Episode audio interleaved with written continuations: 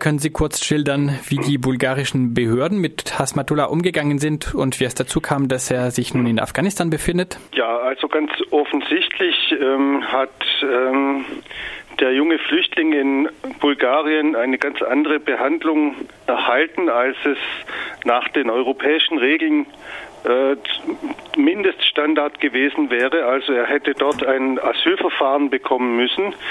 Das hat er aber nicht ähm, sondern er ist in einem Abschiebegefängnis inhaftiert worden. Bereits in der ersten Woche ähm, wurde er dort ähm, mehrmals misshandelt. Wir konnten jetzt auch am vergangenen Wochenende nochmal ein Gespräch mit ihm führen. Er wurde also mehrmals äh, geschlagen von Beamten, die dort sind. Die sind in seine Zelle eingedrungen und haben ihn rausgeholt zu einem sogenannten Interview in äh, dem er gezwungen werden sollte, äh, die freiwillige Ausreise nach Afghanistan zu unterschreiben. Da hat er uns geschildert, in diesem Zimmer gab es eine Kamera. Ähm, diese Kamera wurde äh, ausgeschaltet, dann ging die Tür auf, dann kamen vier Beamte rein und haben ihn verprügelt und äh, er wurde sozusagen angeschrien, unterschreib hier äh, nach Afghanistan. Das äh, fand alles in bulgarischer Sprache statt, also einen Übersetzer gab es auch nicht. Schlussendlich jedenfalls äh, äh, wurde er dann äh, nach Afghanistan abgeschoben am 3. Oktober. Die Südwestpresse aus Ulm meldet heute Morgen, dass das Verwaltungsgericht Sigmaringen erneut die Bundesregierung auffordert, Hasmatullah zurückzuholen, diesmal aus Afghanistan. Glauben Sie noch daran, dass Hasmatullah zurückkommen kann?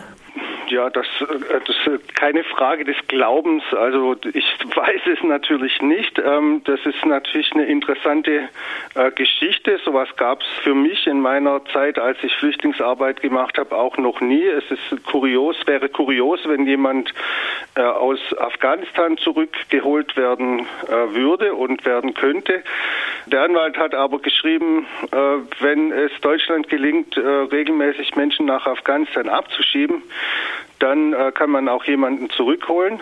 Offensichtlich hat äh, das Verwaltungsgericht das Vorhaben, dass hier nach Recht und Gesetz mit jemand umgegangen werden soll. Und das würde heißen, dass die Behörde, die für seine Abschiebung zuständig ist, und für seine rechtswidrige Abschiebung zuständig ist, ihn auch wieder zurückholen muss. Die Südwestpresse meldete auch, dass ähm, Hasmatullah anscheinend keine Dokumente, also keine Pässe mehr hat ähm, in Afghanistan. Ähm, wie soll das dann erfolgen, dass er zurückreisen kann? Also er hatte sowieso nie einen Nationalpass, ja. Das weiß ich auch nicht genau. Also die Behörden haben die Möglichkeit, ähm, Grenzübertrittsbescheinigungen auszustellen. Das machen sie ja auch, wenn sie Menschen abschieben. Äh, sein Originalpersonalausweis, seine Taskira, befindet sich äh, weiter hier in Deutschland. Also die wurde ihm offensichtlich nicht ausgehändigt äh, bei der Abschiebung nach Bulgarien, äh, sondern ist weiter hier in Deutschland. Das heißt, im Grunde haben die Behörden hier, hat das Bundesamt äh, den Originalpersonalausweis von Hashmatullah und äh, dann können sie auch dafür sorgen, dass er legal von Afghanistan nach Deutschland gebracht werden kann. Hasmatullah war ursprünglich aus Afghanistan geflohen und hatte ähm, in äh, Deutschland einen Asylantrag gestellt, weil er sich in Afghanistan bedroht fühlte, also ähm, vor Verfolgung oder ähm, vor dem Tod geflohen ist. Ähm, was äh, wissen Sie darüber, wie es ihm momentan geht in Kabul? Wir haben mit ihm gesprochen und er sagt, er fühlt sich äh, sehr unsicher dort, wo er sich gerade aufhält. Und er hat eigentlich Angst, äh, dass ihm, ihm oder äh, anderen Angehörigen seiner Familie, also sein Bruder, seine Schwester, seine Eltern wohnen auch dort in der Gegend noch, dass denen was passiert. Er hat gemeint, bereits zwei Tage nachdem er zurück in Afghanistan war, hätten äh, Taliban davon äh, Kenntnis erhalten. Woher er das weiß, weiß ich natürlich nicht, aber es gibt off offensichtlich in Afghanistan ein ganz engmaschiges Kommunikationssystem und äh, Regierung oder Behörden und terroristische Gruppen oder Taliban oder wer auch immer Äh, das sind keine komplett voneinander getrennte Organisationen, sondern das ist ein verwobenes Netz. Ja. Da weiß sozusagen jeder von jedem und er ist sich sicher, dass er nicht sicher ist. Er ist aus Afghanistan geflohen, weil er von den Taliban mit dem Tod bedroht wurde. Und ähm, er befindet sich jetzt eben an wechselnden Orten. Er bleibt nicht lange an einem Ort und ähm, meldet sich auch nur manchmal, ja. Also er ist sich auch nicht sicher, was Kommunikationsmittel angeht.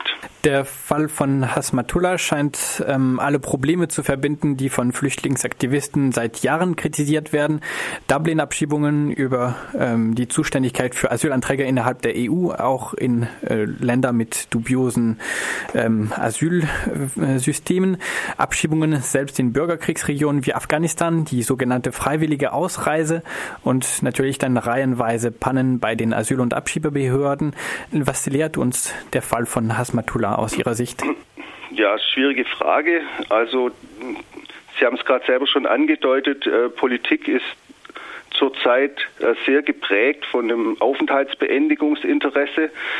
Es ist überhaupt nicht verwunderlich, äh, dass es zu solchen Fällen kommt, weil äh, die Behörden, das Bundesamt die ähm, Sicherheitsbehörden bei uns äh, eben ein hohes Abschiebungsinteresse haben, äh, hier sehr viel Energie investieren. Die Tatsache, dass das Bundesamt für Migration und Flüchtlinge über die Hälfte aller Asylanträge von afghanischen Flüchtlingen in, ähm, um bei diesem Land zu bleiben, ablehnt, äh, zeigt, dass wir eigentlich äh, mit Menschenrechten hochgradig fahrlässig umgehen in Deutschland, dass wir sozusagen riskieren, dass diese Menschen wieder in diese Situation zurückgebracht werden. Und ähm, das ist natürlich sehr bedenklich aus unserer Sicht.